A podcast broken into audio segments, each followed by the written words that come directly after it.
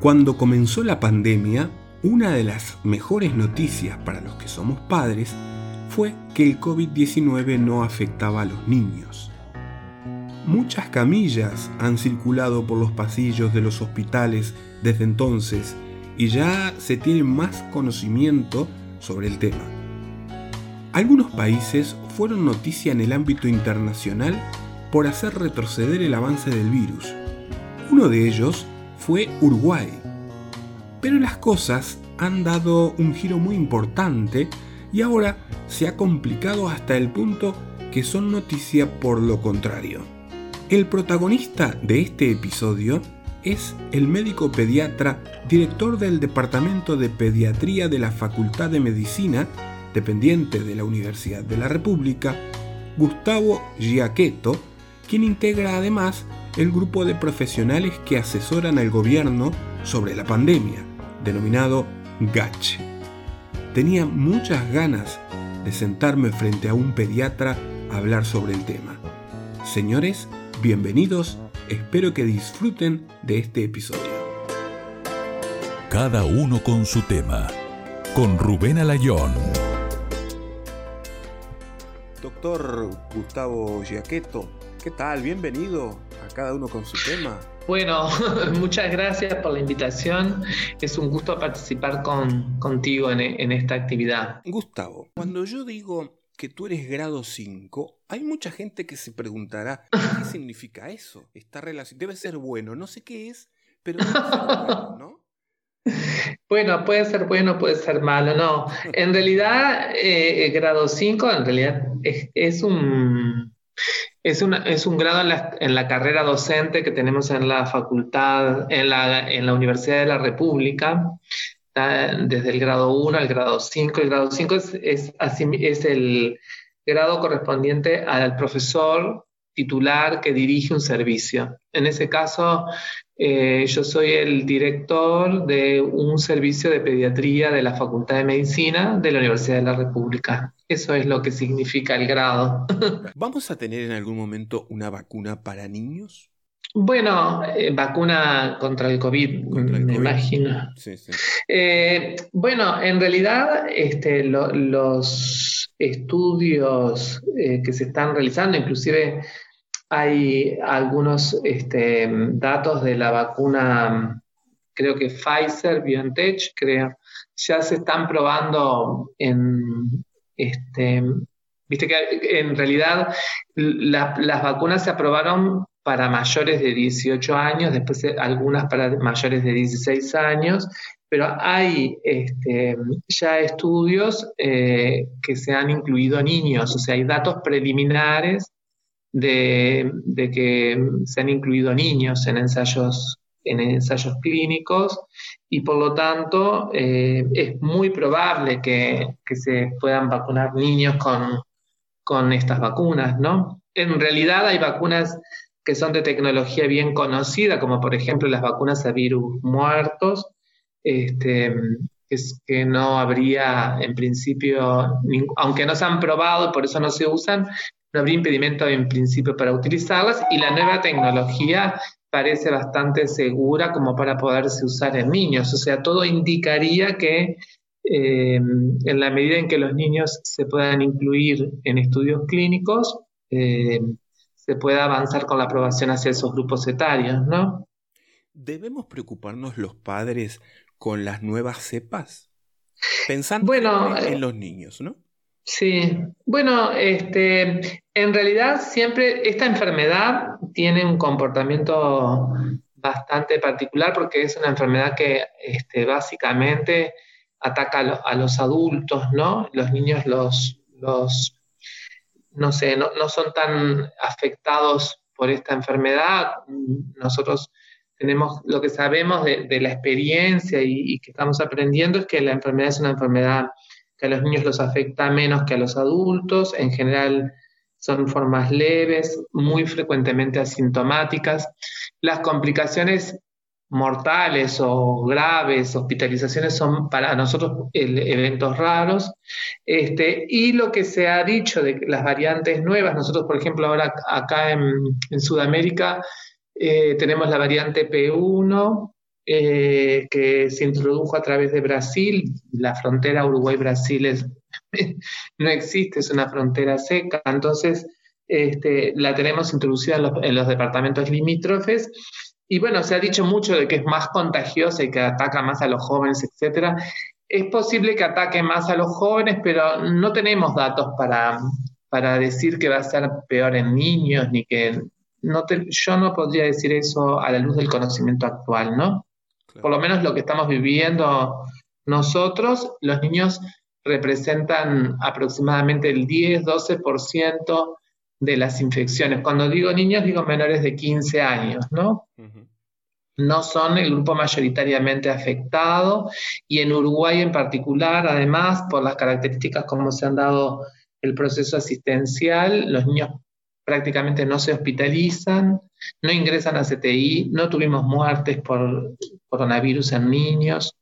No sé, ese es el comportamiento que tenemos. O sea que, bueno, hay que alarmarse que circula una variante y, probablemente van a circular otras variantes, eh, pero no sabemos si va a ser más este, agresiva en la población joven, incluida niños, ¿no? Y los niños que tienen problemas cardíacos, diabetes, sobrepeso, mm. ¿Qué pasa con ellos? Bueno, eh, eh, por, semejanza con los adultos, donde se vio que, mm, algunas enfermedades ¿no? crónicas, como algunas de esas que tú estás nombrando, se consideran factores de riesgo de formas graves. También se dice que, se toman los niños que esos son factores de riesgo, pero de hecho em, la mayor parte de esas enfermedades en niños no se comportan como verdaderos factores de riesgo de gravedad. Eh, si bien nosotros en la atención, por supuesto, miramos mucho eh, si un niño es inmunodeprimido, sea por, un tratamiento o por una condición eh, crónica que él padezca, o si es obeso, o si tiene alguna enfermedad respiratoria de base, eh, tenemos más cuidado, ¿no verdad? Más, atentos en la evolución y en la observación, pero en realidad este, claramente definidos como factores de riesgo no.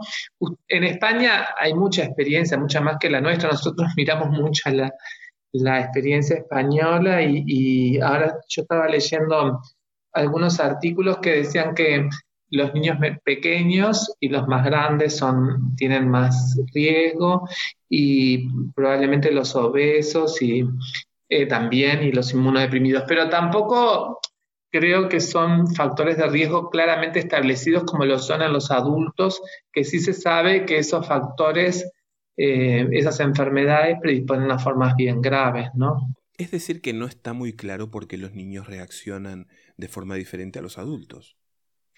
Bueno, eh, en realidad eh, se, hacen hipótesis sobre la base de que este es un virus respiratorio y que se uniría a un receptor este, que está mm, eh, que es diferente, ¿no verdad? Y que está en desarrollo en los niños, ¿no?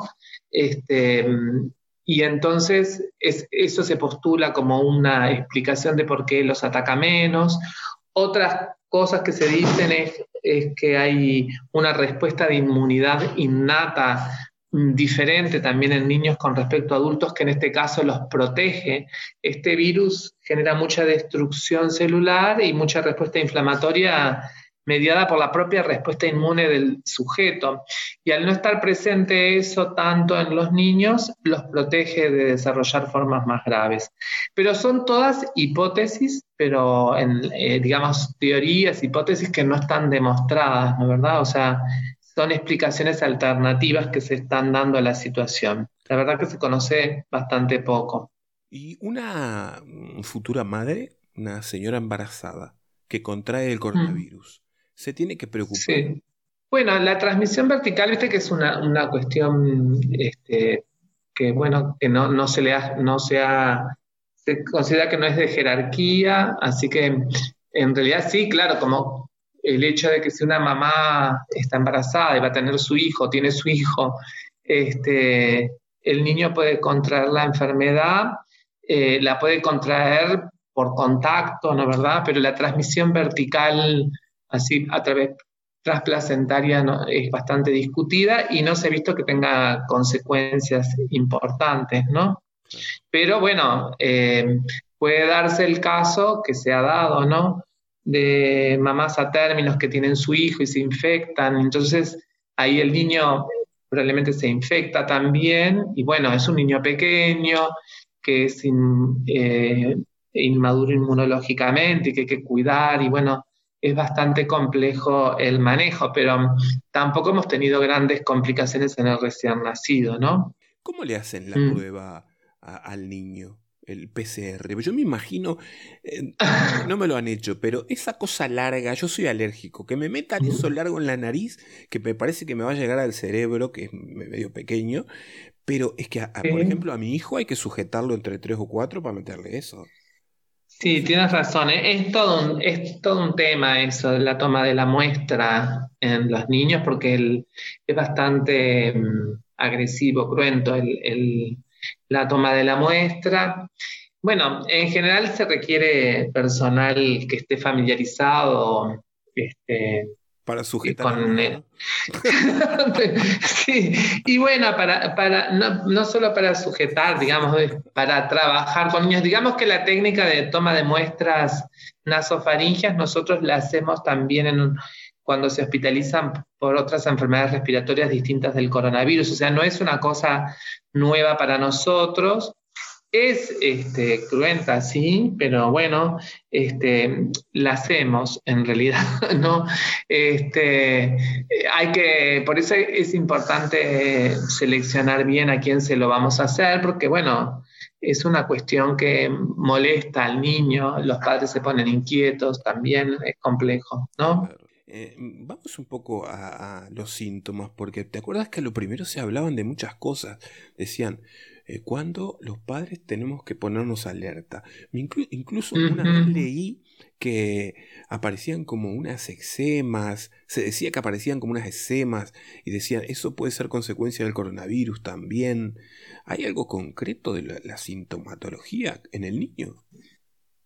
Bueno, eh, Hoy decíamos que la mayor parte de los niños desarrollan, a diferencia de los adultos, que pueden hacer formas complicadas y graves, los niños en general, cuando son sintomáticos, son este, formas más bien leves. Y eso es todo un lío porque, bueno, se confunde a veces con, otros, con otras enfermedades, fundamentalmente con enfermedades respiratorias. Este es un virus respiratorio, por lo tanto, los síntomas más frecuentes son siempre respiratorios, ¿no?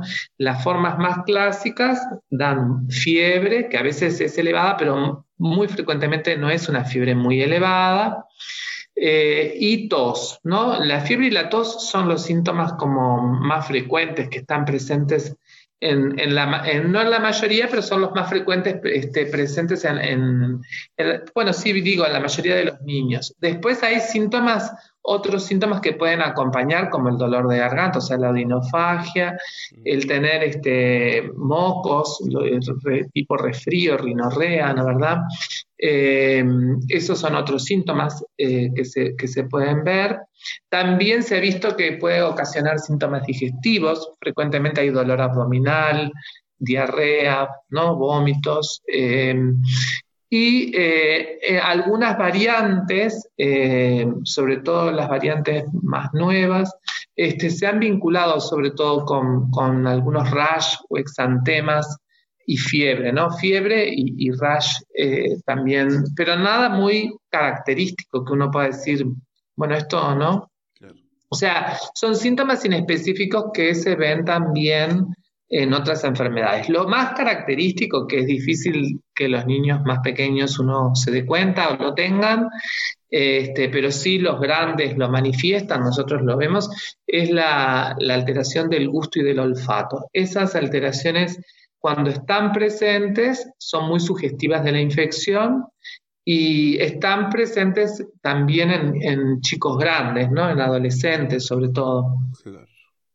¿Y los niños con autismo? ¿Cómo han vivido esta, esta pandemia? Mm. ¿Qué te llega a ti? Tú haces consulta también, ¿no? Sí, sí, sí, hago consulta. Eh, en realidad, bueno, hago consulta de, en general, eh, trabajo en dos niveles. Uno es en el hospital, en, en, el hospital de referencia público más grande que nosotros tenemos en Montevideo, que es referencia del país, Hospital Pereira Rosell. Ahí veo pacientes internados. Y ya digo que para nosotros, como, se ha abordado la, pandemia y, este eh, no es un hospital recargado de consultas o hospitalizaciones por este problema, ¿no? Hay hospitalizaciones por otros motivos, pero las hospitalizaciones por COVID no han sido un problema en lo que vamos de la pandemia. Eh, y después hago consulta ambulatoria, que en realidad veo justamente pacientes con más complejos, veo niños con patología. Eh, en realidad, esta cuestión de, del encierro, ¿no? del confinamiento, del poco contacto social. Nosotros hemos tenido además periodos de cierre de las escuelas, ¿no? de los centros escolares, de concretamente ahora estamos en un periodo en el cual se habían iniciado los cursos y se paró la presencialidad. Todo esto eh, afecta negativamente eh, a los, a chiquilines, ¿no? Y sobre todo si se trata de niños que tienen este, condiciones diferentes, ¿no? ¿Verdad? Que los hace, que, requieren o tienen necesidades especiales, que necesitan un, contacto diferente, una socialización diferente. Eh, la, la, falta de previsión, ¿no? este, y el poco contacto este, con otros chicos, inclusive eh, el encierro genera niveles de estrés este, muy, muy importantes y hay una repercusión no solo en los chicos autistas, que además muchos interrumpen sus tratamientos, ¿no? Eso es lo otro. Claro porque, mm, bueno, las medidas de, control de la pandemia incluyen la suspensión de las consultas programadas y de todo lo que se considera no indispensable, ¿no? Cuando hay alta circulación comunitaria del virus. Y entonces todo lo que es rehabilitación se está haciendo poco y eso este, tiene consecuencias importantes, negativas. Digamos que una de las cosas peores que nos trae esto es la repercusión sobre los problemas del desarrollo y la salud mental de los niños, ¿no? Eh, creo que se ve muy negativamente, pero bueno. Mm. Claro, y el daño que produce la tecnología. Y el daño que produce, sí, la tecnología, claro, estos chicos además no sostienen rutinas tan fácilmente como otros, ¿no? Entonces, bueno, eso es complejo, sí, también. Y lo otro es también pensar, ahora que hablas de la tecnología, eh, nosotros, este, por suerte, tenemos eh, mucho desarrollo de Internet y eso llega a, todo, a muchos niños, pero bueno, después, en la realidad, no todos los niños tienen el mismo acceso a Internet y no pueden hacer el seguimiento curricular de la misma manera, ¿no? Es decir, los niños que tienen mejor, digamos, condición socioeconómica y que tienen mayor acceso, desarrollan sus cursos más normalmente, entre comillas, que los niños de contextos eh, más carenciados. O sea que la pandemia exacerba también las brechas este, económicas y culturales, ¿no? Y esa es una enorme preocupación para nosotros. En una cuarentena, quiero que me digas qué cosas son esas que tiene que hacer un niño para su desarrollo. Bueno, eh, en primer lugar, nosotros hicimos este, una, una encuesta de cuáles eran, analizando un poco esto de las repercusiones ¿no? más importantes que tenía la cuarentena eh, sobre un grupo de niños y adolescentes. Y fue interesante porque en realidad para la salida o para la programación de futuras cuarentenas, este, deberíamos de tenerlo en cuenta. ¿no? Los chicos, en primer lugar, hay una, al principio hay como una apreciación muy buena eh, de, esta cuestión de volver a estar en familia, ¿no? Cuando la familia está bien constituida, digamos, bien constituida. Cuando tenés una familia, no digo madre, padre, ¿no? Digo una familia que sostenga al niño, eh, en ese contexto eh, los chicos ven y sienten como una necesidad esta cuestión de, eh, bueno, levantarse en familia, tener, eh, comer en familia, porque habitualmente la vorágine del trabajo y del estudio, yo qué sé, hace que la familia no se encuentre frecuentemente en las casas, ¿no? Eso es visto como algo bueno, pero, pero lo que pasa es que lo que es difícil es sostener eh, rutinas o hábitos saludables, ¿no? Entonces los chicos usan mucha tecnología, entonces se sobreexponen a pantallas, porque si sumas las horas de celular, de internet, ¿no? Etcétera, más la televisión, etcétera, eh, la exposición a pantallas es enorme y es muy difícil de regular. Digo, quien tiene niños en la casa lo sabrá. Este, las horas de, sueño es otro problema. Los chicos tienen trastornos para iniciar o conciliar el sueño frecuentemente. Se acuestan tarde, ¿no? Em, duermen poco, etc. Y eso también repercute negativamente. Y bueno, y es difícil sostener una rutina de ejercicios físicos este, regulares que haga que los chicos no se transformen en sedentarios. Nosotros tenemos una tasa de sedentarismo muy grande y la cuarentena obviamente que las exacerba, los, los torna más sedentarios, este, sobre todo si hay ambientes públicos que no se pueden concurrir. Bueno, no sé, acá en, en nuestro país bueno, vos conoces que, hay una gran rambla, ¿no? Entonces los chicos salen y, esas cuestiones caminan y qué sé yo, pero bueno, ahora estamos atravesando una ola de una enorme cantidad de contagios diarios, más de 2.000 por día en promedio, que para nosotros eso es una tasa muy alta, con una tasa de positividad muy alta, y, y esto está forzando la limitación de la movilidad en torno a esos lugares. Eh, y eso también conspira contra el, ejercicio físico saludable, ¿no? que es una cuestión que uno fomenta para combatir la obesidad, etc. ¿no?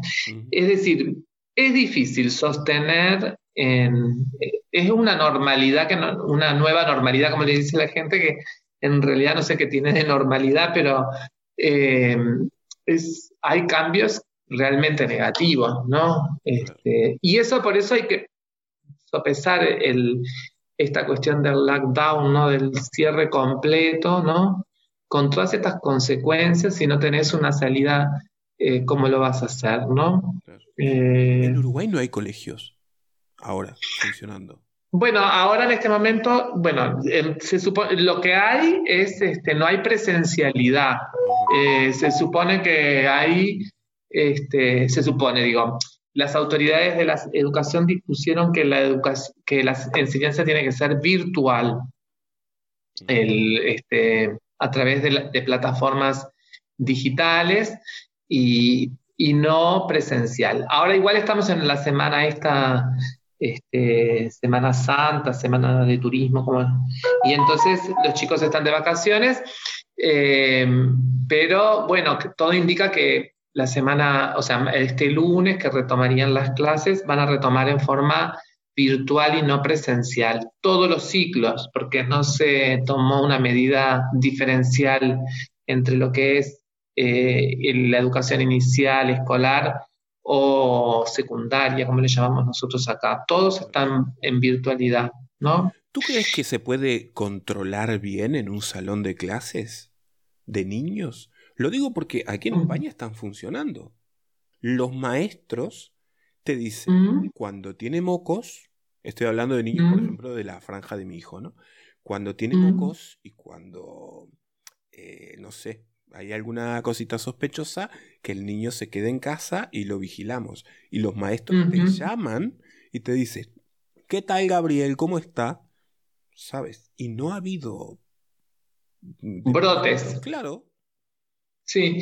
Bueno, este, a ver, nosotros eh, hemos eh, desde el lado académico asesorado a, las autoridades del gobierno y eh, a mí me tocó integrar un grupo para, eh, justamente para, tomar estas decisiones. Y en realidad nosotros no aconsejamos el cierre escolar, la verdad que no. Mm. Eh, y si me preguntas eh, a mí como ciudadano y como, bueno, como docente y como pediatra, te diría que la escuela, como dice todo el mundo, es lo, último en cerrar y lo primero en abrir, ¿no? Por múltiples razones. Los niños necesitan socializar, eh, el aprendizaje virtual solo no alcanza eh, y la escuela cumple otros roles que no cumple, que son necesarios en la sociedad actual, como por ejemplo es un apoyo fundamental para la alimentación, en nuestro caso hay comedores escolares ¿no? que cumplen un rol muy importante y forman parte de la red de protección social que los chiquilines necesitan porque, bueno, hay muchos problemas en la sociedad actual, digo, hay violencia, hay maltrato, etcétera, ¿no? Entonces, la escuela es un lugar muy privilegiado para los chiquillos. Entonces, yo eh, lo primero que diría es que siempre, por más circulación de virus que haya, hay que hacer el esfuerzo por mantener abierta el aula. Sobre todo de los niños pequeños, ¿no? Y, y de los escolares, por debajo de los 10 años que es prácticamente todo el ciclo escolar, la transmisión este, es menor que en adultos, los niños son como la cadena final de la transmisión, esto quiere decir, no son contagiadores, sino que en realidad ellos los contagian.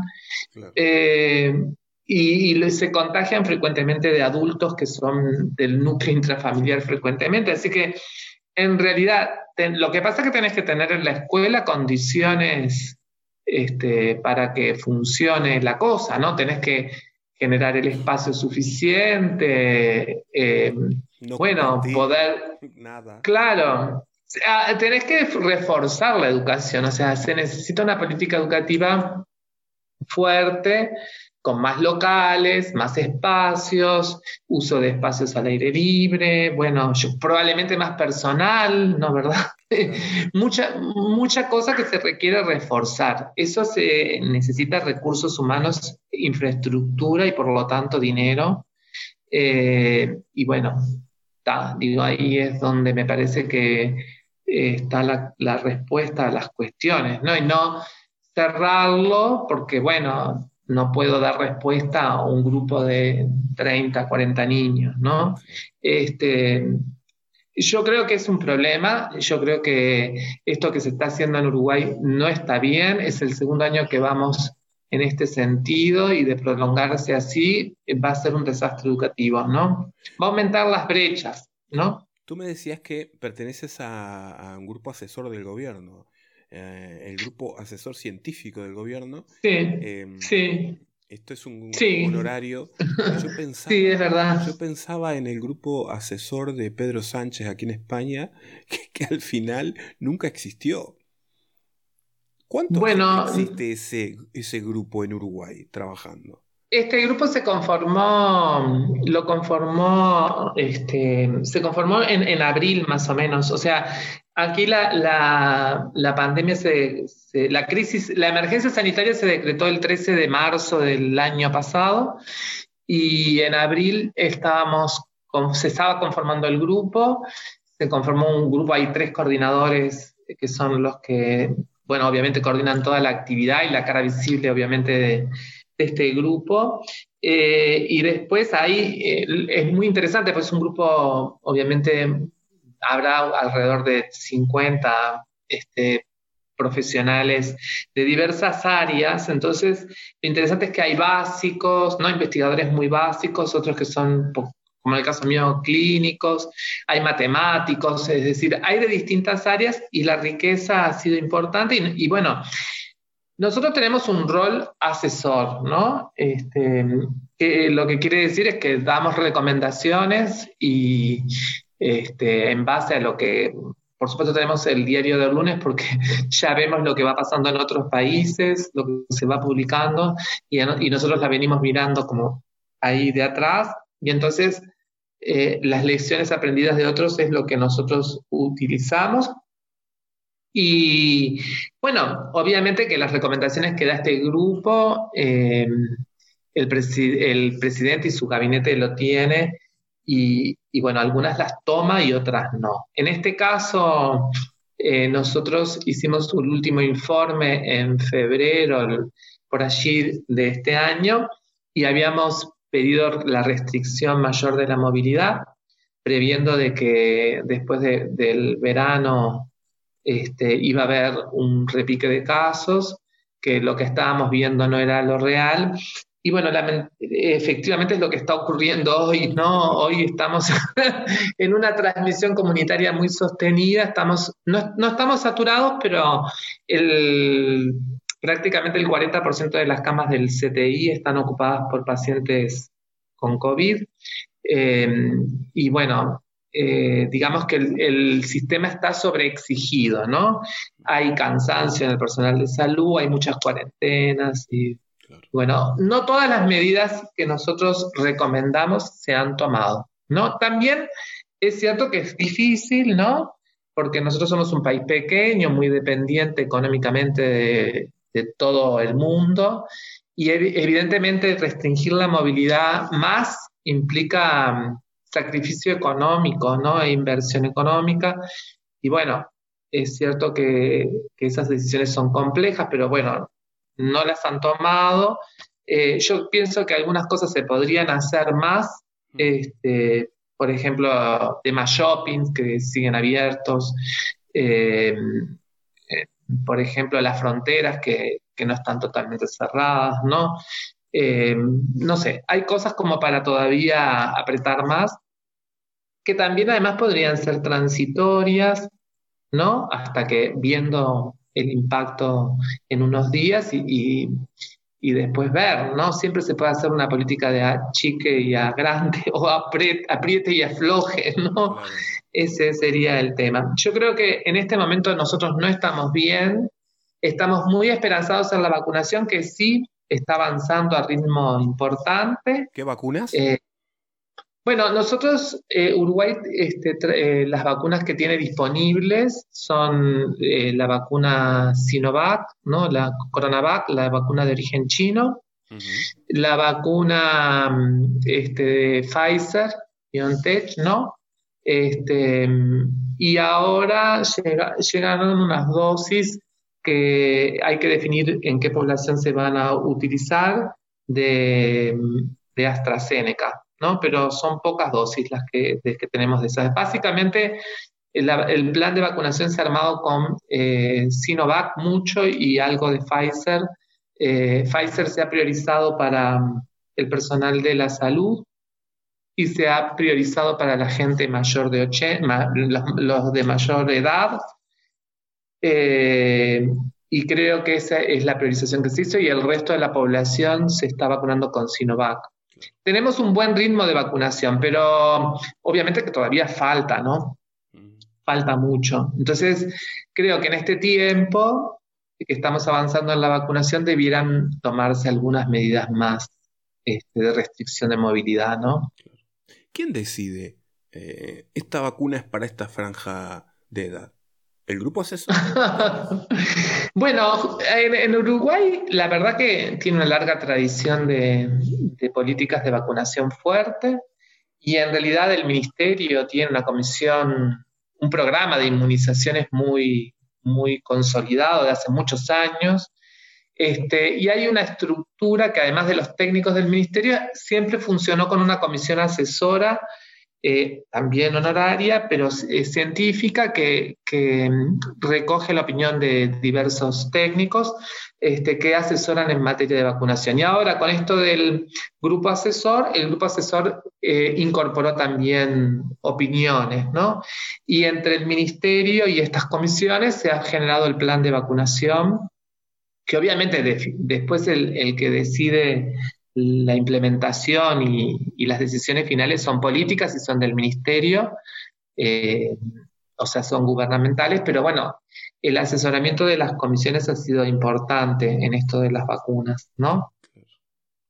Nosotros no tuvimos nada que ver con las negociaciones de compra y adquisición de las vacunas, que ha sido todo un tema eh, y que es un tema, ¿no? Pero eso no tenemos nada que ver. Pero bueno, el plan este, estamos de alguna manera como asesorando permanentemente, ¿no? ¿Tú ya estás vacunado? Yo recibí eh, la primera dosis em, y ahora esta semana que viene espero eh, recibir la segunda dosis y bueno, y está. Eh, ¿La de Pfizer? Yo recibí la vacuna Sinovac porque cuando se abrió la agenda se comenzó con, con la población de 55 a 59 años y bueno, por estar en esa franja etaria, eh, yo como tenía ahí eh, temores de si llegaban o no llegaban las vacunas, en esa ansiedad que me vino, en realidad me agendé eh, para recibir la vacuna esa y bueno, y me vacunaron con esa vacuna. Y la verdad que yo no experimenté ningún efecto secundario, estoy bien y ahora estoy esperando recibir mi segunda dosis, yo qué sé. La que mejor publicidad tiene es la de Pfizer, ¿no? No sé si publicidad, bueno, es la que tiene, eh, bueno, hay mucha, sí, en realidad lo que hay es mucha publicación, ¿no? Bastantes publicaciones y, parece tener una efectividad medida, sobre todo en lo que es respuesta inmune, eh, mayor que las otras, ¿no? Por lo menos eso es lo que, se lo que se ve en los datos que tenemos. Eh, que todo esto hay que leerlo como al día, ¿no? Es difícil mantenerte. Nunca vi tanta generación de artículos y cosas que, se publican como, como pan caliente, ¿no? Como medio crudo todavía. Pero bueno, ahí vamos. Sí, ahora hay lío porque, bueno, la vacuna AstraZeneca eh, se le han reportado algunos eventos adversos, trombosis y qué sé yo, y algunos países primero las, las la prohibieron o dejaron de administrarla, ahora la recomiendan. Y eso cierto ruido a nosotros nos genera también, obviamente, ¿no? Fíjate que, son las dosis que llegaron ahora y, y, es la, nosotros tenemos como una este, disponibilidad de vacunas por semana, nos van llegando, ¿no? Este, y, hay que ir... Sí, perdón. No, que la vacuna rusa también tenía eh, mala publicidad y hoy por hoy, uy, cuidado. Sí, nosotros mm, no la usamos, yo eso no, no sé, no entra dentro de las... O sea, la negociación de la adquisición, compra de vacunas la hizo directamente Presidencia de la República, entonces nosotros no tenemos, nosotros no, no, no, no, este, no aconsejamos no comprar, ¿no? Nosotros siempre decimos... Sí, sí, en realidad en los informes que se elevaron al Ministerio y a Presidencia, los datos que nosotros tenemos de las vacunas se pusieron todos en juego y no hay una posición contraria a, ninguna vacuna en principio, ¿no? Este, es decir, nosotros ponemos los datos que hay, que algunas conocemos más datos y otras conocemos menos datos, ¿no?